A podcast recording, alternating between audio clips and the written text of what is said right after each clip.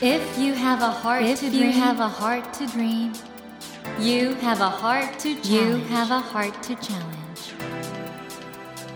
take that Take challenge that challenge and realize, and realize your dream. Your dream. Dream Dream Heart. ドリームハート政教新聞がお送りします皆さんこんばんは森健一郎です 東京 FM のスタジオから全国38局ネットでお届けしていますドリームハートこの番組は日本そして世界で活躍されている方々をゲストにお迎えしその方の挑戦にそして夢に迫っていきますさあ今夜も素敵なお客様がいらしてますオリエンタルラジオの中田敦彦さんですよろしくお願いします。中田敦彦です。中田さんあの僕レディオフィッシュのはいパーフェクトヒューマン出た時、本当にいいなと思ったんですけど嬉しいです。でもねお笑い芸人さんが、うんああいう本格的な。ミュージックの活動をするって、うん。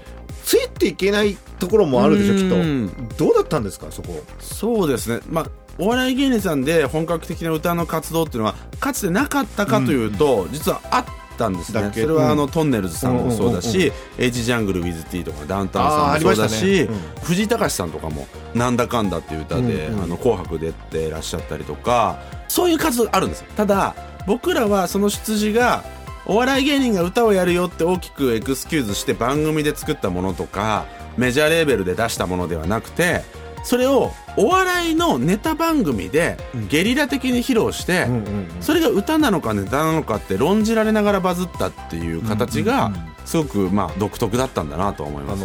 中田さんがあの、はい。パーフェクトヒューマンってあの決め米、はい。みたいなのを言うまでの引っ張り方っていうのが素晴らしいですよね、あありがとうございます。あれは、でも音楽の業界で言うと一個のトレンドの一つで、うん。EDM とうんうんうん言われるやつだったんですよね。うんで、日本でなかなか EDM が浸透しないって言われてる中で言うと、うんうん僕あの三代目 JSOULBROTHERS さんの流星、うんうん。世界の終わりさんのドラゴンナイト。うんうんうん。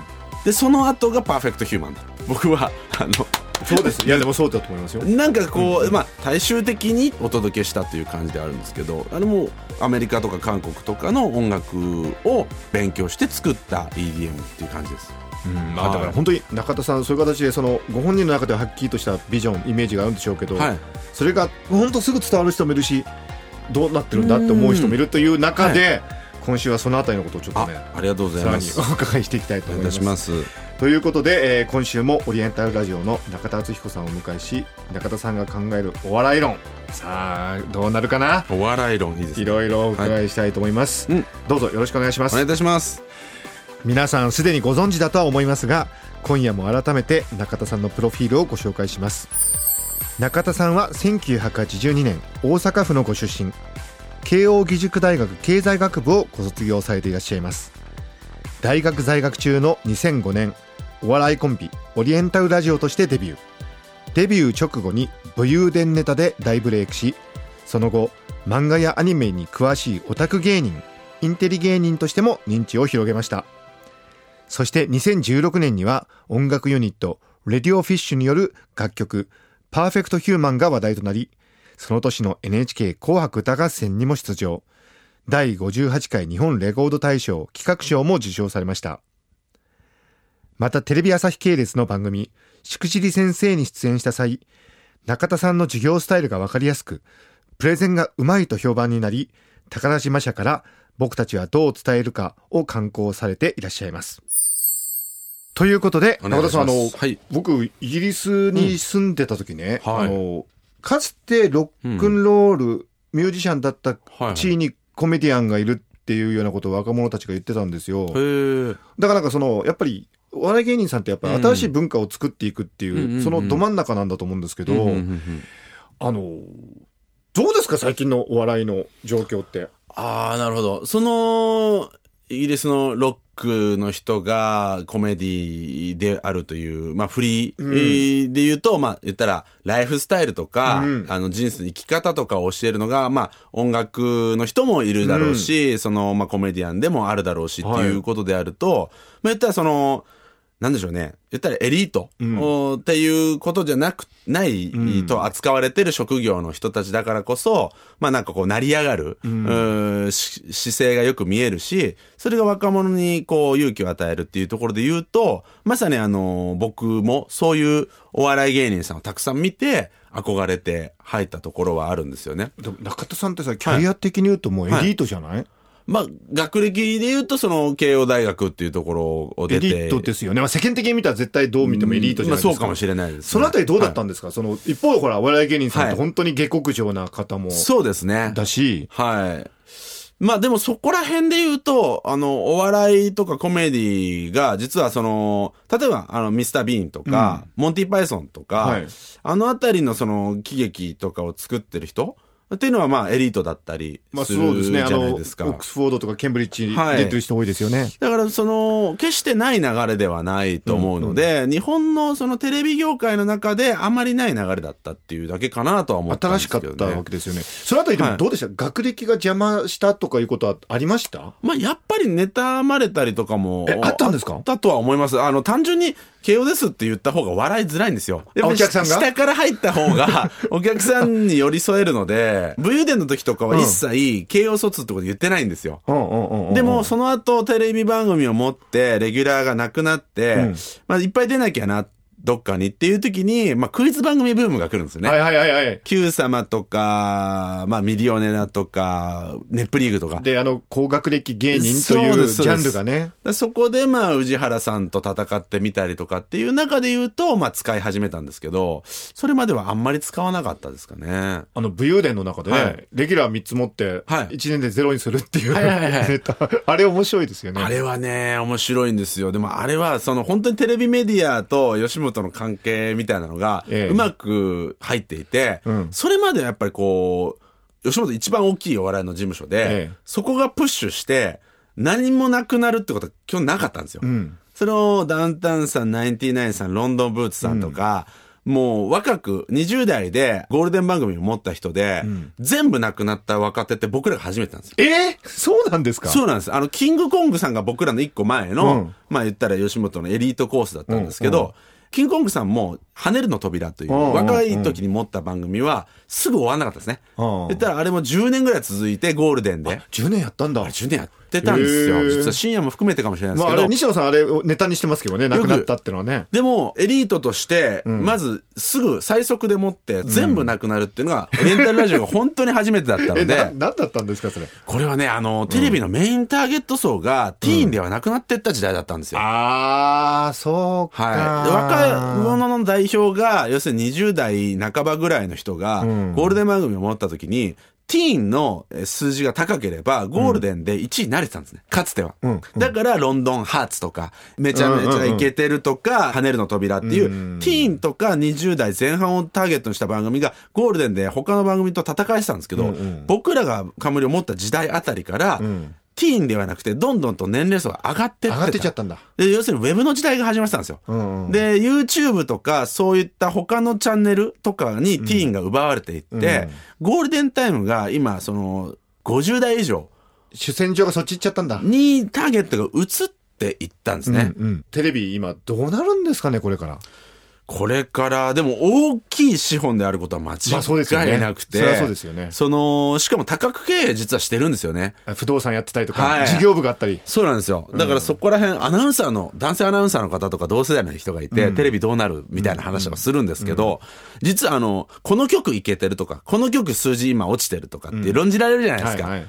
でも、それはあくまでも放送という業種の問題であって、不動産とか関連ビジネスとかを見ると、まだまだテレビ局はすごく元気だったり、強かったりもするんですよ。まだ余裕があるんですね。はい。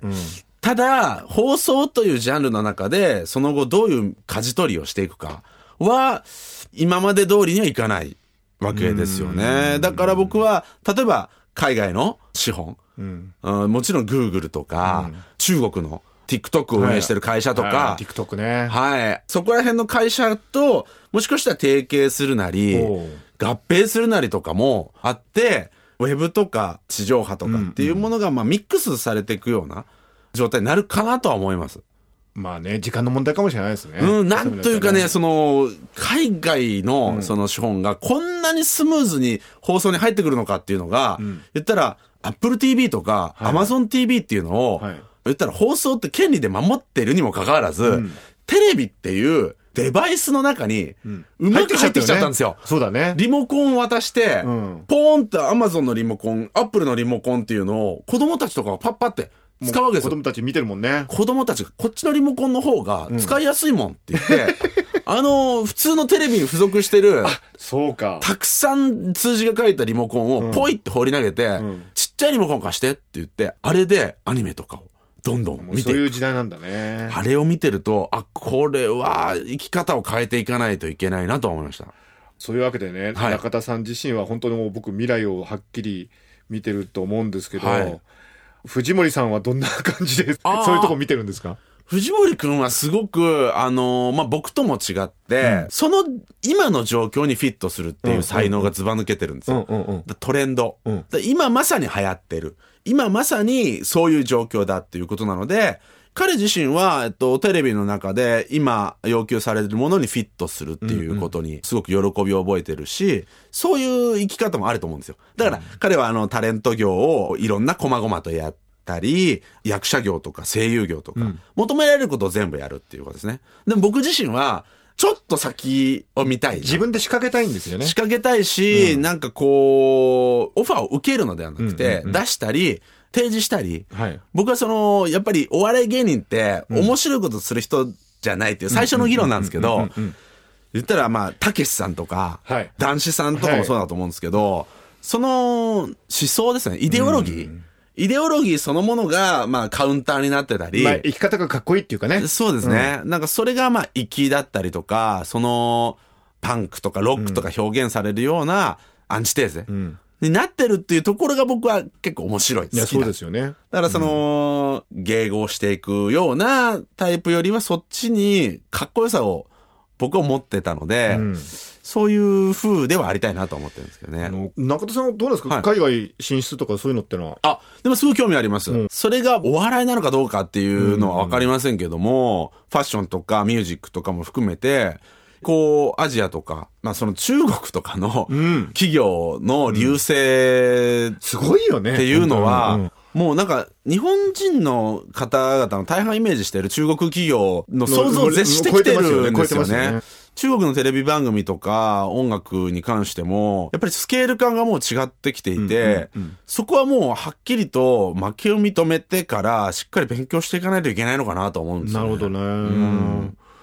もうある意味じゃだから、あの、まあ、従来型のメディアのイメージとか、従来型のその芸人さんの成功のイメージは、もう、中田さんの中ではもういいのかなっていう。まあ、何を成功とするかっていうのは思うんですよ。その、かつて自分が見て憧れた人とか、うん。憧れたものに認められることがうん。成功だっていう人ももちろんいるんで、うんうんそれの人にとってはそれは一つのゲームだと思うんですけど、うん。僕はなんていうかその大きな影響力だったり、自己表現として、その島自体が沈み始めてるんだったら、うん。別にその島にこだわらずに、ん。次の島に船を出してもいいのかなっていうタイプなので、なんかこう、まあ、表現は一つじゃないから、いろいろと発信していきたいなと思いますけどね。そしてディレクターがどうしてもうん。聞けとここに、あの、はい。書いてあってですね。お、何ですか？最近、良い夫を辞めます宣言をされ、うんうん。話題を集めましたっていうのが書いてあるんですが、ありがとうございます。これはなんか、どうなんですか？これもね、すごくいろんなシェアされていて、僕自身は、えーウェブ記事でずっと女性に寄り添う男性の記事を書いてたんですね。うんうんうん夫として男性もっと頑張れっていうタイプの記事を上げてて、女性からのまあ、いいねをもらってたんですけども、僕自身やっぱりそのやり方で行き詰まってしまって、家庭が。あ、そうなんですね。そうなんですよ。うんうん僕自身は、なんかその、妻の意見にフィットするということでんやってたんですね。んなぜなら、子供を笑顔にするよりママを笑顔にできなきゃダメだっていう思想があるわけですよ。で、ママをサポートしなきゃいけないっていう思想の中でやっていったんですけども、実はそれは、ゴールがなくて、うちの妻からすると不十分だったんですよね。んどれだけやっても。でも僕の中で、あ、これはもしかしたらと思って、いい夫であるっていう謎のビジョンが枷になってるなと思ったので、そこを一回外す。で、これを言うと、その、いろんな人がかなり攻撃的に反応してくる人が多くて、あ、あー中田さんは育児放棄したんですね、とか、妻を追い込むつもりですか、ということで、まあ腹を立ててる方多いんですけれども、僕としてはそういう意味合いではないことじゃないんだよね。いいんですね。実はあの、女性の育児論と男性の育児論で言うと、男性の育児論が5年ぐらい遅れてるんですよ。おおそうですかあの、フォーカスが当てられるのは遅くて、ん実はあの、女性の育児論が盛り上がった時に、その、言ったらキラキラ系ママっていう、まあ、パーフェクトママですよね。完璧な、美しくて、子供にもこうやって、ああやって、そして自分も生き生きしてるっていうようなママ像が提示されたんですが、それが強く女性を一回追い込んだんですよ。それなぜかというと、それは無理だからっていう。だから、もうボロボロでぐちゃぐちゃで、こんな状態になってるっていう自分を受け入れようっていう風にしていったんですね。例えば、母乳かミルクかとか、どれぐらい子供と一緒にいるか、預けてもいいのか、そういう議論の中で、これはもう社会が変容してるから、ママもある程度、いいママじゃなくていいよっていう議論が済んだんですよ。その中で、おい男たちよと、頑張れよっていうのが続いてて、その中で僕は、ここまで来たんだなと思ったんですよ。僕、お父さん方と喋ってても、みんないいパパでやろうとしてるんですよ。あああもう昔みたいに、なんでしょうね、封建的な、女が子育てしろ、男が大黒柱だっていう男、あんまいないんですよ、僕の世代で。ね、うん、だけどみんな追い詰められてる。だからついに議論が追いついたんで、そうかそうかいい夫っていう、その幻想を外すあ。そういうことだったんだうんそれでもうちょっとお互いカジュアルな、今の時代にフィットした育児っていうものを議論できませんかねっていうそれだったらすごいわかりますねことなんですけども、僕としては。いい夫幻想から解放するためのまあ一つの宣言だったのにはい。なんか違う風に捉えちゃったっていうね、まあ、結構強めの言葉も言ったので、それをやっぱ抽出されるとそうなるなと思うんですね。ね中田さんって、はい自分でやっぱり世間から誤解されやすいなって思います？どうですかね？僕としてはもうあんまわかんないんですよ。ただ、強く言葉が届く人間だと思いました。なんかその、どう伝えるかとかもそうなんですけど、話題になっちゃうんでね、うん、なんかすごく響くし、なんかすごい見られてるなっていう、良くも悪くも。それはすごく思いますね。どうしますかね？うーん。僕あんまり気にしてないんですよ。あ気にしてないんですか？それは先人を見ても、んたけしさんもタモリさんも若手の頃むちゃくちゃ言われてたんで、あのタモリさんが嫌いな芸人の方に入ってった時代があったり、今は本当に好感度ね、まそうなんですよ、うん。なんかそういうことを考えてると、やっぱりオピニオンを発信するっていうことは、やっぱり物議を醸していくし、それが新しい議論であればあるほど、まず反発されないといけないじゃないですか。常に言ってることがマイルドに世間に伝わるようだとしたら、もしかしたら新しくないのかもしれないなと思うなるほど思うので、まあ、宿命的に批判もされるだろうし、はいそこはもう、だから僕のことを攻撃的に議論してる人たちのこともあんまり何とも思わないんですね。この野郎とは思わないんですね。落ち込んだりも全然しないそうあ若干します。あ の若干するやっぱり若干はするんですよ。なんか、あそうなんだとか思うんですけど、まあ寝たらなんとかなるっていうか。なるほど、はい。あの世間の皆さんちょっと優しくしてあげてください。お手柔らかにお願いします。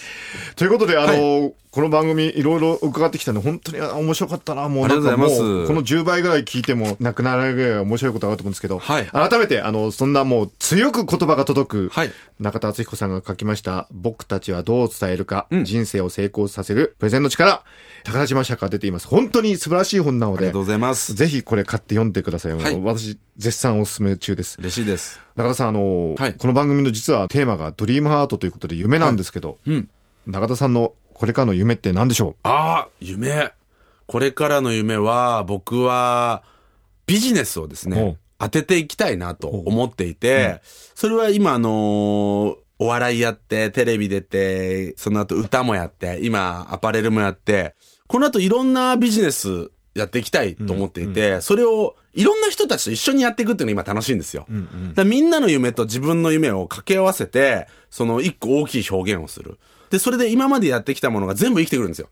アパレルやるときもミュージックが生きてくるし、ミュージックやるときもこういうタレント業が生きてくるっていうのが面白いなと思うので、僕がどこへたどり着くかわからない、うん今、道を歩いてるので、これを聞いてる皆さんの夢と僕の夢が一緒の夢になって叶うっていうのを今夢にしてます。ういや、面白いですね。だから、はい大阪中田さんには行く先が見えてるんでしょうし、はいその行く先をシェアできる仲間たち、はい。がいるってのはまた嬉しいことですよね。嬉しいですね。深いそういうチャンネルこれからねはい。大事だということで、そのどうなっていくのかすごい興味があるんでまたぜひ幸福洗脳ですか？幸福洗脳もそうですし はい。幸福洗脳はまあ私としてはやっぱりね、はい。すごい注目ですよね、はい、来てみたいと思います。ありがとうございます。でも本当またなんか新しい点があったら、いろいろお話伺わせてください。また呼んでください。はい、お願いします。ありがとうございますということで、森健一郎が東京 FM のスタジオから全国放送でお届けしていますドリームハートですが、今夜はオリエンタルラジオの中田敦彦さんをお迎えしました。Never let go of that dream. Never forget Never that heart to challenge. heart to challenge. Dream Heart. 茂木健一郎が東京 FM のスタジオから全国38局ネットでお届けしてきましたドリームハート今夜もオリエンタルラジオの中田敦彦さんをお迎えしましたいかがでしたでしょうか？あの僕中田さんねまあご発言が世間の中でいろいろ報じられて、まあ、注目されていて誤解されてしまうことも時々あるんでしょうけどただやっぱりお話伺っていると時代の流れというか次に何が来るかってことをねちゃんと見据えていらっしゃるんだと思うんですよね。やっぱりアーティストクリエイターというのは次の時代に来るものを自分から呼び寄せていくそういう存在だと思うんで中田さんがね時にはまあ波風立てたり誤解されることもあるんだけどやっぱりね自分のやりたいこと自分が好きなこと信じることを貫くっていうそういう姿勢は本当素敵だなと思いますしあのこれからもね注目して応援していきたいなという気持ちになりました。さて今年の放送は今回で最後となってしまいました、えー来年もぜひドリームハートよろしくお願いいたします、え1年を振り返るという意味でここでメッセージを一つご紹介したいと思います。福岡県にお住まいのラジオネームまみさんから茂木さんこんにちは。普段の生活ではお会いできないようないろいろな方のインタビューを聞くことができて嬉しいです。というメッセージをいただいております。まみさんありがとうございます。あの私もねあのいろいろな方とお話しすることで本当にあのいつもいろんなことを学ばせていただいてるんですけどそのことが少しでもねこの「ドリームハートという番組を通して皆さんにお伝えできたら嬉しいなと思っております。えー来年もまたこの番組様々な素敵なゲストの方をお迎えして皆さんに素敵なメッセージをお伝えしたいと思いますので来年もぜひよろしくお願いいたします。ということで新年最初のお客様はピョンチャン冬季パラリンピックのスノーボードで金メダルを獲得した成田グリームさんをお迎えします。どうぞお楽しみに。それではまた土曜の夜10時にお会いしましょう。皆さん良いお年をお迎えください。ドリームハートお相手は森健翔でした。ドリームハート。政教新聞がお送りしました。